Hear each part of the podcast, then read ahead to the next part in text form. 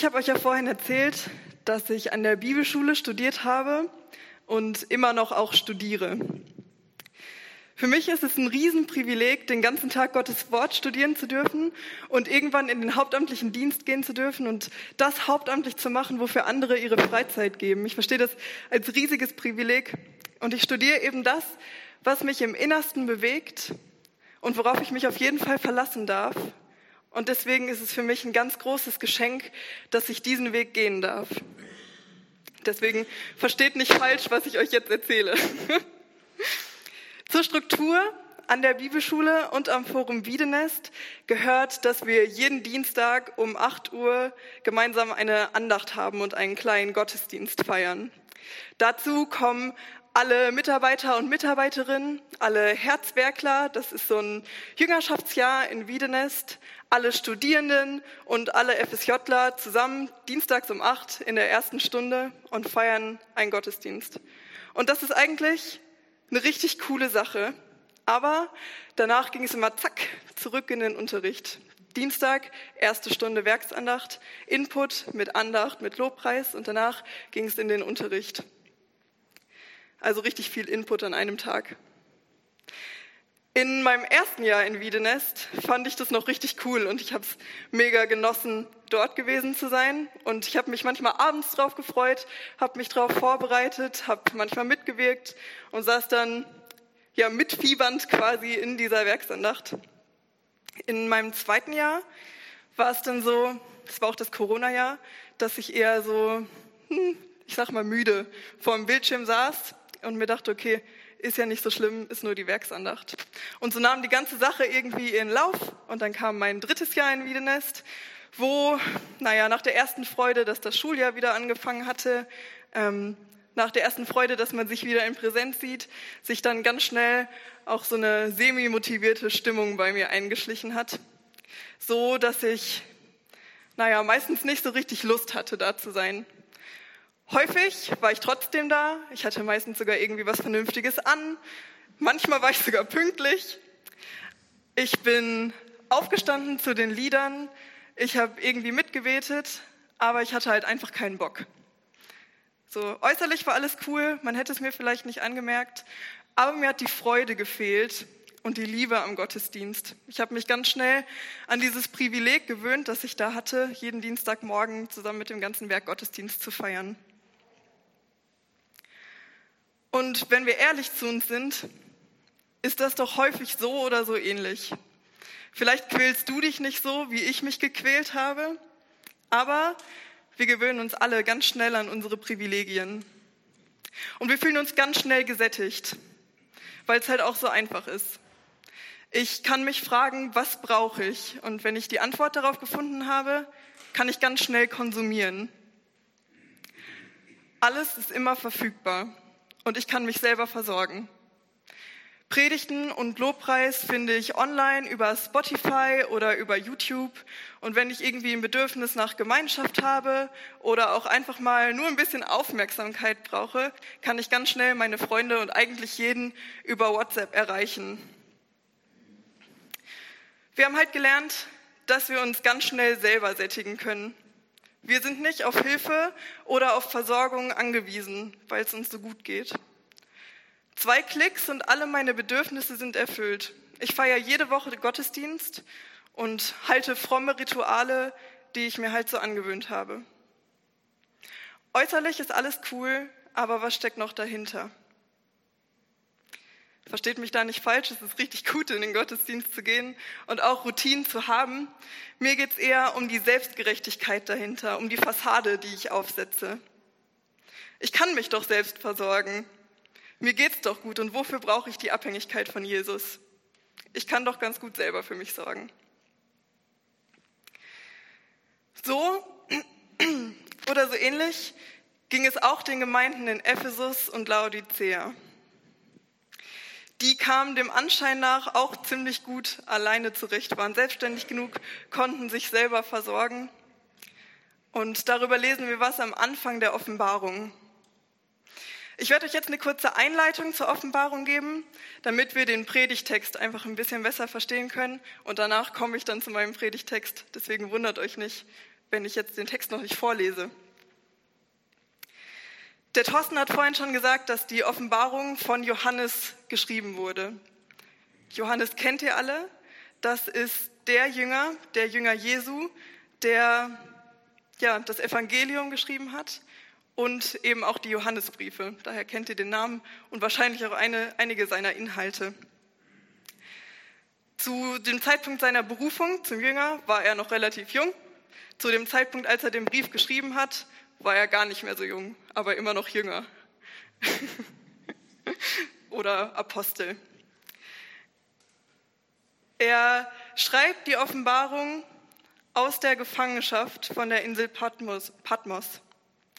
Und die Offenbarung, die er bekommt, ist eine Vision, die Jesus ihm ja, offenbart. Das ist eine sogenannte Endzeitvision, also für die Apokalypse. Und wir, ja, wir wissen, dass die Offenbarung nicht chronologisch zu verstehen ist. Sie ist also kein, kein, kein Fahrplan quasi für die Apokalypse, sondern eine Ermutigung für uns Christen und für die Gemeinden damals, in der Nähe Gottes zu bleiben. Sie betont, dass es sich lohnt, in der Nähe Gottes zu bleiben. So, wie gesagt, Johannes war in Gefangenschaft auf der Insel Patmos und ihr fragt euch jetzt wahrscheinlich, warum war er in Gefangenschaft? Was hat er verbrochen? Wir würden sagen nichts. Aber zu Zeiten Johannes herrschte im Römischen Reich unter Kaiser Domitian Christenverfolgung. Und Johannes war offensichtlich Christ. Ähm, ja, und es herrschte Christenverfolgung, zumindest der Christen, die den Kaiser nicht als Herr und Gott anerkennen wollten, die sich also nicht diesem Regime beugen wollten. Und Johannes gehörte eben dazu. Hier wird es jetzt besonders spannend. Vorher war es auch schon spannend, aber jetzt wird es besonders spannend. Johannes schreibt eben einen Brief in römischer Gefangenschaft, aus römischer Gefangenschaft heraus. Und heute ist es ja auch noch so. Wenn im Gefängnis ein Brief geschrieben wird, der das Gefängnis verlässt, wird vorher gecheckt, ob nicht irgendwas Verdächtiges darin gefunden werden kann. Es ist also kein Zufall, dass das letzte Buch der Bibel so schwer zu verstehen ist. Denn Judenchristen, also die Juden, die Christen wurden, hatten den Code zur Entschlüsselung. Und der Code ist unser altes Testament. Sie kannten sich darin wesentlich besser aus als wir. Und deswegen haben sie direkt die Symbole, Zahlen, Bilder und so weiter erkannt, die für uns heute häufig ein Rätsel sind. Es war also für Johannes ganz praktisch. Diejenigen, die den Brief verstehen sollten, haben ihn verstanden. Und diejenigen, die ihn nicht verstehen sollten, haben ihn eben nicht verstanden. Die Römer konnten nicht verstehen, was Johannes da schreibt. Die Christen, die der Brief erreicht hat, hatten das Hintergrundwissen, um zu verstehen, was Johannes sagen möchte. Johannes adressiert also den Brief mit den sogenannten Sendschreiben, über die ich heute auch predigen werde, an die sieben Gemeinden, die eben das nötige Hintergrundwissen haben und die alle irgendwie so ihr eigenes Problem hatten. Sieben ist übrigens auch spannend, weil sieben die Zahl der Vollständigkeit ist. Wir können also davon ausgehen, dass Johannes den Brief an alle Gemeinden adressiert und damit auch an uns heute. Wir widmen uns jetzt allerdings erstmal dem, was er den Gemeinden damals zu sagen hatte und dann schauen wir, was das heute für uns zu sagen hat. Wie gesagt, die Gemeinden hatten alle irgendwie so ihr eigenes Problem und brauchten deswegen Hilfe. Und der Inhalt dieser drei Sendschreiben, dieser sieben Sendschreiben, lässt sich in drei Themengruppen ähm, einteilen. Und zwar einmal in verfolgte Gemeinde, in Gemeinden, die Kompromisse eingehen mit anderen Religionen beziehungsweise ihrer nichtchristlichen Umwelt und mit Gemeinden, die reich sind und satt, aber trotzdem geistlich arm. Und ihr werdet schon ahnen an meinem Beispiel, das ich vorhin erzählt habe. Ich predige heute über den letzten Typus. Der Rest erwartet euch in den nächsten paar Wochen, wenn Eddie und Uli Neuenhausen dann predigen. Also ich predige über Gemeinden, die zwar weltlich reich sind und satt, so wie ich in der Werksandacht, aber eben geistlich arm. Ich predige über Gemeinden, in denen Jesus fehlt. Wie gesagt, wir schauen uns im ersten Schritt an, was der Text den Gemeinden zu sagen hat, die der Brief damals erreichen sollte. Johannes spricht mit diesem Thema erstmal zu zwei Gemeinden, ähm, wie der Thorsten vorhin schon gesagt hat. Einmal zur Gemeinde in Ephesus, das könnt ihr in Offenbarung 2 in den Versen 1 bis 7 nachlesen. Offenbarung 2, Verse 1 bis 7. Und ja, ich fasse euch einmal da kurz den Inhalt zusammen. Die Gemeinde in Ephesus wird dafür gelobt, dass sie zwar keine Irrlehrer dulden und eigentlich auch eine gute Arbeit machen, wird dann aber dafür getadelt, dass sie Jesus nicht mehr so lieben, wie sie ihn am Anfang geliebt haben. Ihnen fehlt Christus in der Mitte. Sie haben sich eine fromme Fassade aufgebaut. Und so ähnlich wird eben auch an die Gemeinde in Laodicea geschrieben. In Offenbarung 3, Verse 14 bis 22 lesen wir davon. Hm? So, oh, ist ganz schön klein. Aber ich lese es euch nochmal vor. Das ist ähm, jetzt erstmal Offenbarung 3, Verse 14 bis 18. Wir gehen da Schritt für Schritt durch. Mit Laodicea wird er hart ins Gericht gegangen, aber ich nehme jetzt schon mal vorweg, das wird nicht dabei bleiben. Es wird danach noch was kommen. Also, ich lese aus der neuen Genfer Übersetzung bis Vers 18. Und an den Engel der Gemeinde in Laodicea schreibe, der, der treu ist und vertrauenswürdig und der zuverlässige Zeuge, der Ursprung von allem, was Gott geschaffen hat, der lässt der Gemeinde sagen, also Jesus lässt der Gemeinde sagen, ich weiß, wie du lebst und was du tust. Ich weiß, dass du weder kalt noch warm bist, wenn du doch das eine oder das andere wärst. Aber weil du weder warm noch kalt bist, sondern lauwarm, werde ich dich aus meinem Mund ausspucken. Du sagst, ich bin reich und habe alles im Überfluss. Es fehlt mir an nichts. Und dabei merkst du nicht, in was für einem jämmerlichen und erbärmlichen Zustand du bist. Arm, blind und nackt. Ich rate dir, kaufe bei mir Gold, das im Feuer gereinigt wurde, damit du reich wirst, und weiße Kleider, damit du etwas anzuziehen hast und nicht nackt dastehen und dich schämen musst. Kaufe auch Salbe und streiche sie dir auf die Augen, damit du wieder sehen kannst.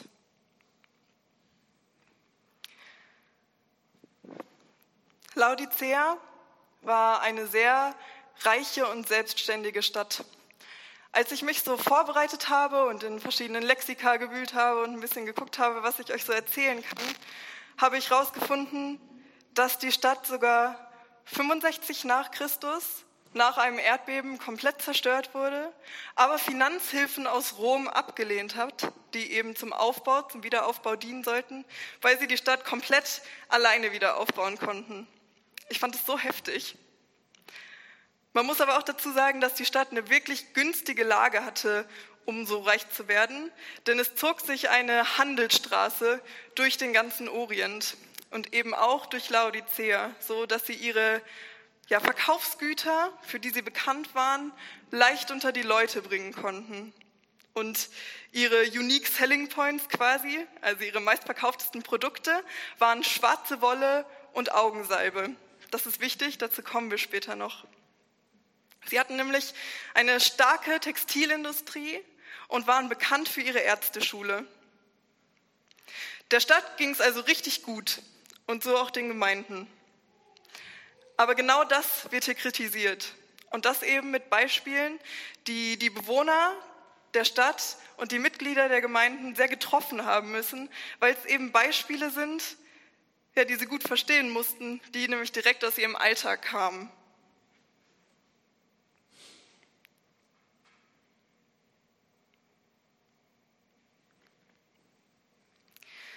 Ich lese nochmal ab Vers 15, Verse 15 und 16. Ich weiß, wie du lebst und was du tust. Ich weiß, dass du weder kalt noch warm bist, wenn du doch das eine oder das andere wärst. Aber weil du weder warm noch kalt bist, sondern lauwarm, werde ich dich aus meinem Mund ausspucken. Du bist weder kalt noch warm, deswegen spucke ich dich aus. Ich finde es ziemlich hart. Die Bürger in Laodicea waren ziemlich reich, konnten sich damit aber keinen natürlichen Anschluss an eine Wasserquelle kaufen. Aber sie wussten sich zu helfen.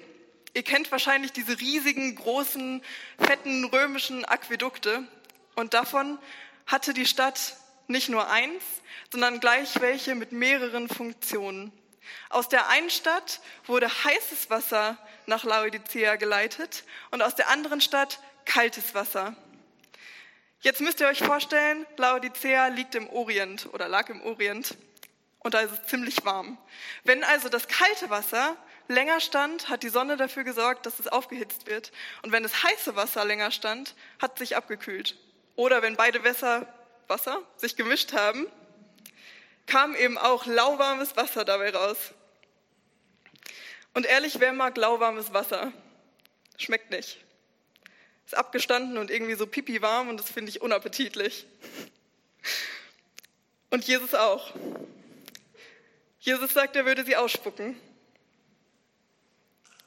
Er führt der Gemeinde also hier vor Augen, dass ihnen der Anschluss fehlt an eine geistliche Quelle.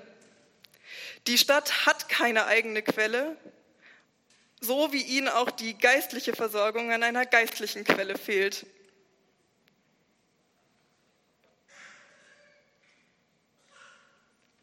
Ich lese nochmal ab Vers 17.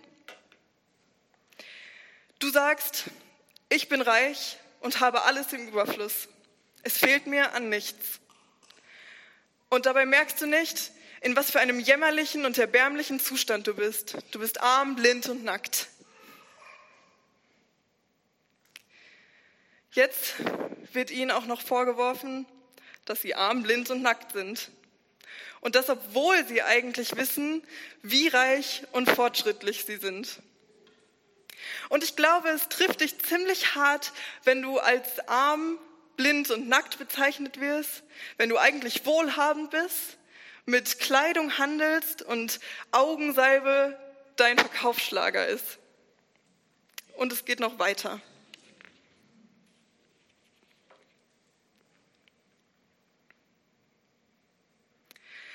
Ich rate dir, kaufe bei mir Gold, das im Feuer gereinigt wurde, damit du reich wirst. Und weiße Kleider, damit du etwas anzuziehen hast und nicht nackt dastehen und dich schämen musst. Kaufe auch Salbe und streiche sie dir auf die Augen, damit du wieder sehen kannst.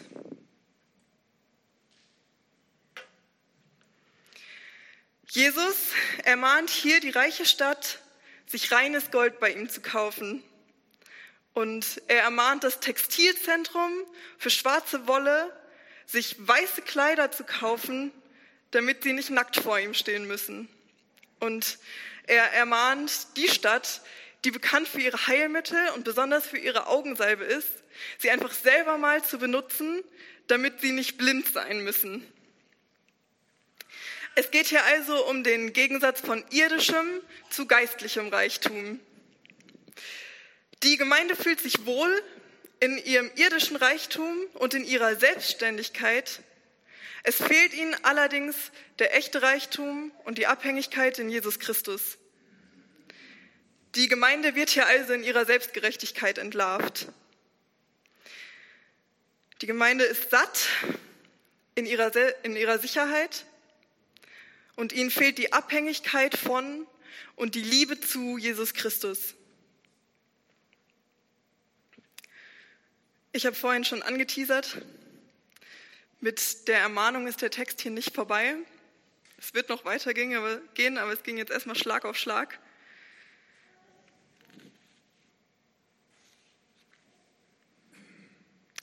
Also wenn ich mich jetzt in jemanden hineinversetze, der zu dieser Gemeinde gehört, fühlen Sie sich wahrscheinlich erstmal ordentlich vor den Kopf gestoßen.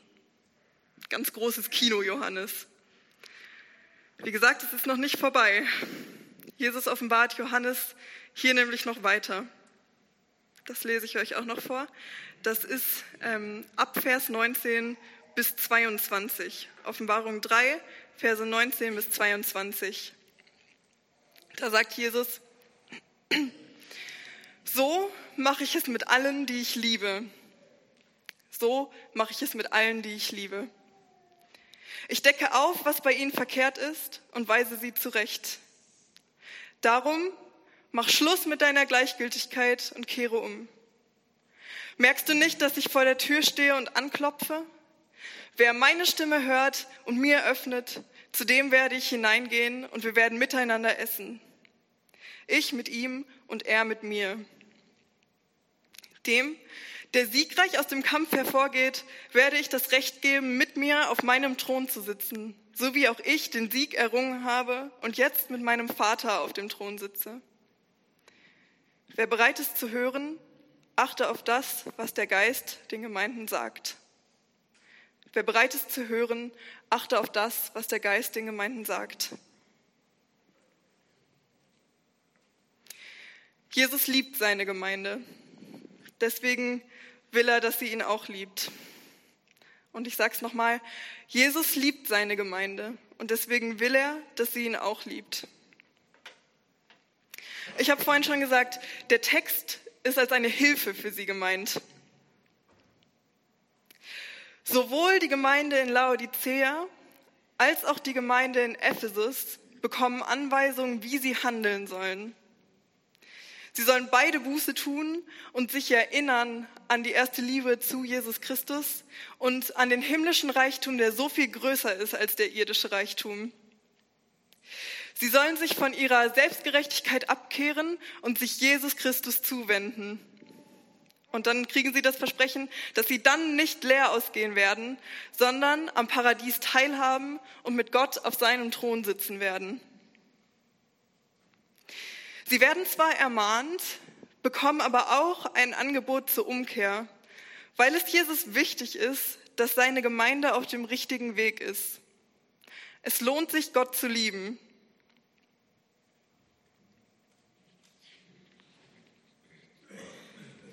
Du denkst dir jetzt vielleicht, das ist ja alles cool, Merle, aber ich habe noch nie Augensalbe benutzt. Ich habe keine Million auf dem Konto und mein Wasser kommt sogar kalt aus der Leitung. Außerdem bin ich doch gerade im Gottesdienst. Manchmal mache ich auch Kaffee. Was hat das mit mir zu tun? Die Ermahnungen und Zusagen an die Gemeinden, von denen wir hier lesen, gelten auch für uns. Ich habe vorhin schon mal gesagt, es handelt sich um aktuelle Themen. Es handelt sich um Gemeinde in Verfolgung. Es handelt sich um Gemeinde, die Kompromisse eingeht mit ihrer Umwelt. Und es handelt sich um Gemeinde, die Jesus verloren hat. Wir sind eingeladen, ja, diese, diese Anstöße mitzunehmen und in unserem Herzen zu bewegen. Wer bereit ist zu hören, achte auf das, was der Geist ihm sagt. Wer bereit ist zu hören, achte auf das, was der Geist ihm sagt. Der Geist will aus Liebe aufdecken, was bei dir und was bei mir nicht gut läuft. Und wenn wir das einsehen und anfangen, Jesus mit in diese Bereiche hineinzunehmen, wird er Gemeinschaft mit uns haben und das in Ewigkeit. Ein Leben in Gemeinschaft mit Jesus lohnt sich, und zwar für jeden auch wenn ich dann häufig meinen eigenen Stolz überwinden muss. Ich möchte dich einladen, richte deinen Blick auf Jesus und komm zurück zur ersten Liebe. Lerne dich von ihm versorgen zu lassen. Meine Frage an dich ist, bist du satt oder hast du noch Hunger? Liebst du Jesus noch wie am Anfang oder sitzt du so wie ich häufig in der Werksandacht saß, im Gottesdienst und lässt es eigentlich nur über dich ergehen. Hier, wo wir leben, geht es uns richtig gut. Unsere Bedürfnisse sind gestillt und wir können eigentlich ganz gut für uns selber sorgen. Die meisten von uns kommen eigentlich ganz gut zurecht. Und deswegen möchte ich dich fragen, bist du noch von Jesus Christus abhängig? Brauchst du Jesus noch in deinem Alltag oder brauchst du nur dich selber? Ich möchte dich ermutigen, hinter deine Fassade zu schauen und dich zu fragen, ob alles cool aussieht oder ob wirklich alles cool ist.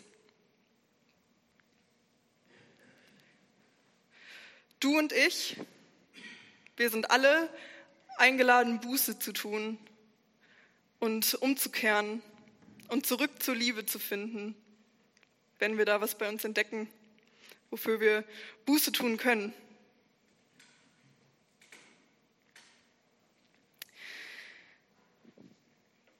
Jesus liebt seine Gemeinde. Und das ist jeder einzelne von uns. Deswegen ist es ihm so wichtig, dass wir auch ihn lieben.